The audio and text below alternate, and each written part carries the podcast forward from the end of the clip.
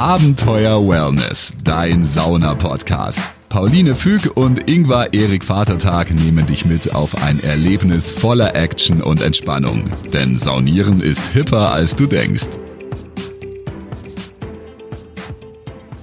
Hallo und herzlich willkommen zu Abenteuer Wellness. Ich bin Pauline. Ahoi, ich bin der Ingvar und ich freue mich, dass wir uns wieder zu einer neuen Folge Abenteuer Wellness getroffen haben. Ja, wir sind eure Ansprechpersonen für alle Themen rund um Sauna und Wellness, äh, sind Sauna-Fans. Ingvar ist auch noch Saunameister, ich bin Psychologin und wir geben euch Tipps und Tricks für ganz viel Wellness und Mental Health in eurem Alltag rund ums Thema Sauna. Genau, denn Sauna ist eine der wichtigsten Hauptsachen der Welt. Keine Nebensache. Absolut, absolut. In meinem Leben. Und heute wollen wir über eine der wichtigsten Hauptsachen äh, in der Therme beim Saunieren, zwischen dem Saunieren reden, nämlich wie verbringt man so die Zeit zwischen den Saunagängen? Ja, mal ein bisschen aus dem Nähkästchen geplaudert. Ne? Wie machen wir es denn so?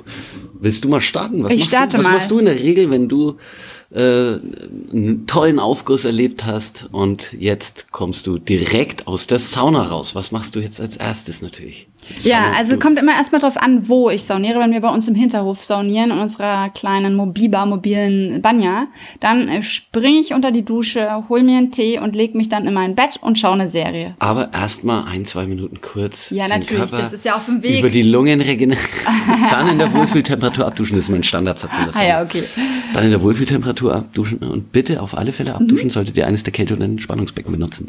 Ja, gut, das haben wir jetzt nicht zu Hause, Kälte und Spannungsweg, aber der Weg, allein der Ja, Weg von genau. der Sauna bis Ist zu schon. meiner Dusche ist für Abkühlung. Wir sitzen Ist dann auch meistens noch ein, zwei Minuten im Hinterhof.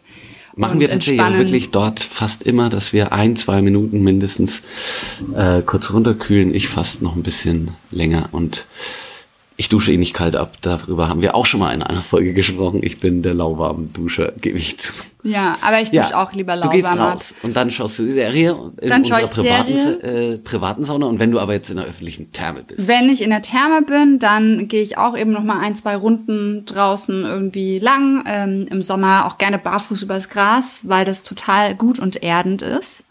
Ähm, und einfach auch das ähm, äh, parasympathische Nervensystem aktiviert. Das heißt, Stresshormone werden abgebaut, man kommt zur Ruhe.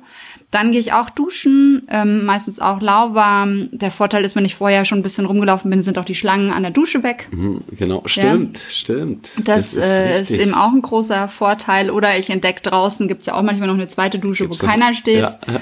Ähm, Gerade in so neuen und großen Thermen ist das eigentlich immer ganz cool, da auch nochmal das Gelände zu erkunden. Und dann lege ich mich meistens auf eine Liege, wenn denn welche frei sind, sonst räume ich sie frei.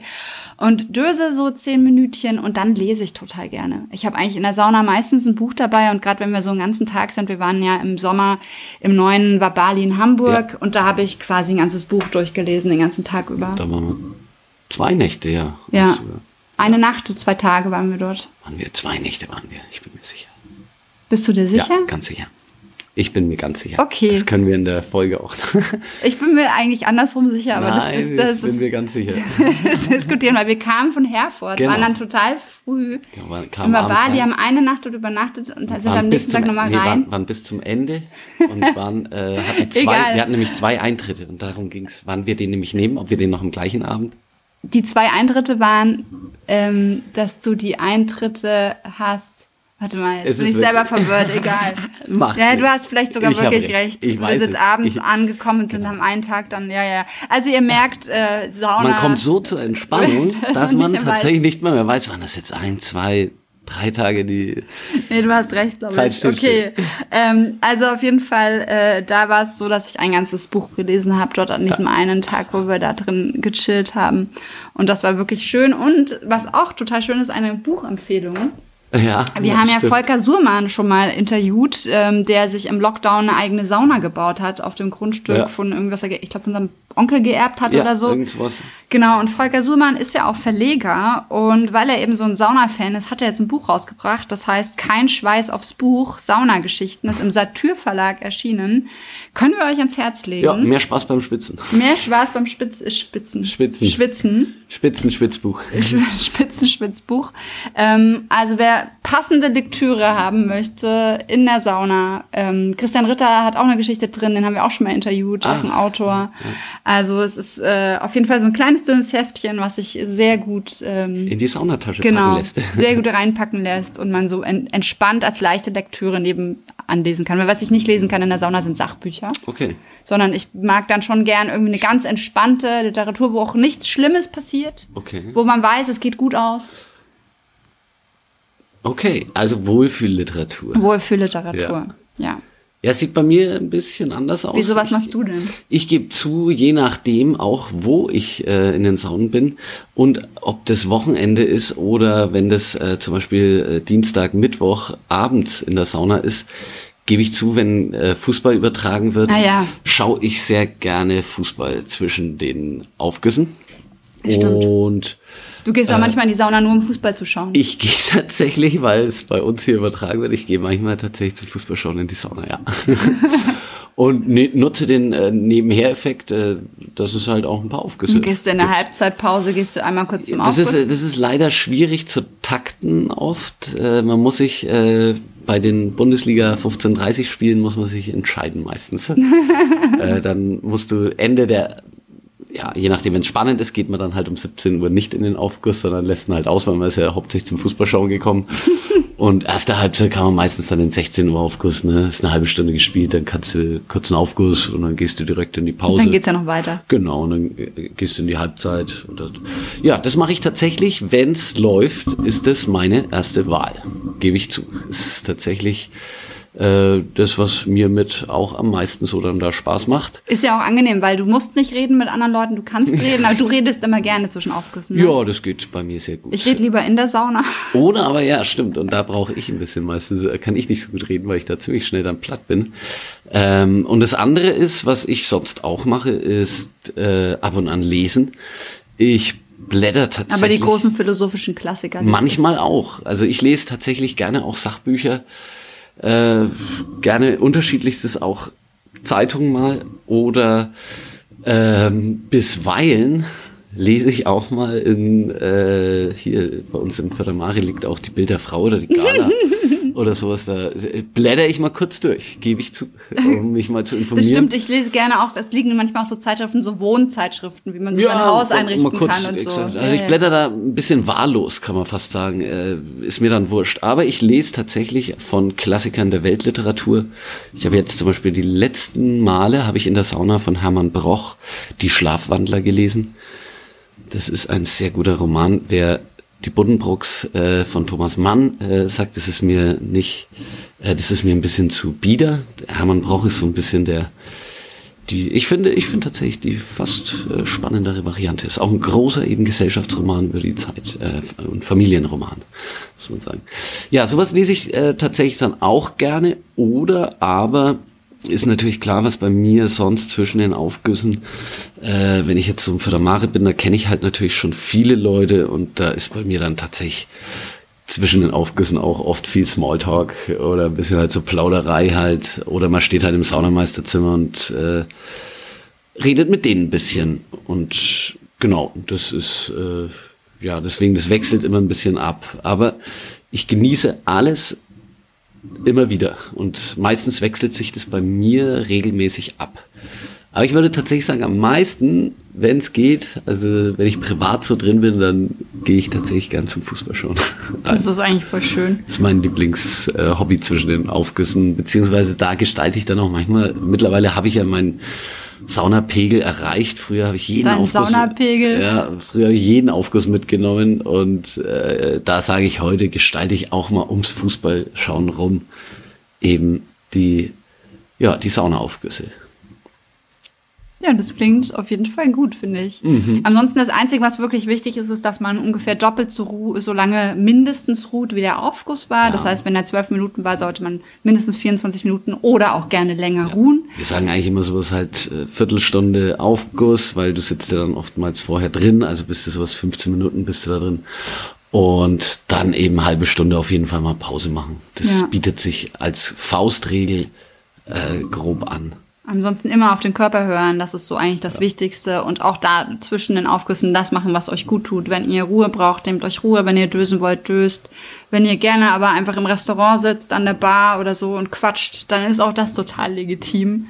Ähm, ich habe früher, fr früher war ich schlimm. Das, äh, mein erster, mein erster Akt nach dem, äh, nach dem Aufguss war früher, als ich noch geraucht habe, äh, Zigarette rauchen. Ganz schlimm. Stimmt, und da hat, mir, hat, mich, hat mich auch so einer in Holland im äh, Fordresort Beemster, der Jeroen, weiß ich noch, der hat gesagt, das geht gar nicht. Das ist ja, ist ja der, der super Stress für den Körper nochmal und du, du hast jetzt eh halt Herz-Kreislauf trainiert und jetzt lässt du deine Lunge da halb kollabieren. Das ist ja vollkommen bescheuert. Und irgendwie habe ich äh, am Anfang das noch nicht so. Ich glaube, da ist auch, äh, du hast natürlich so einen Nikotinabfall und ich glaube, mhm. deswegen hat man dann auch so natürlich dieses Bedürfnis zu rauchen. Mhm.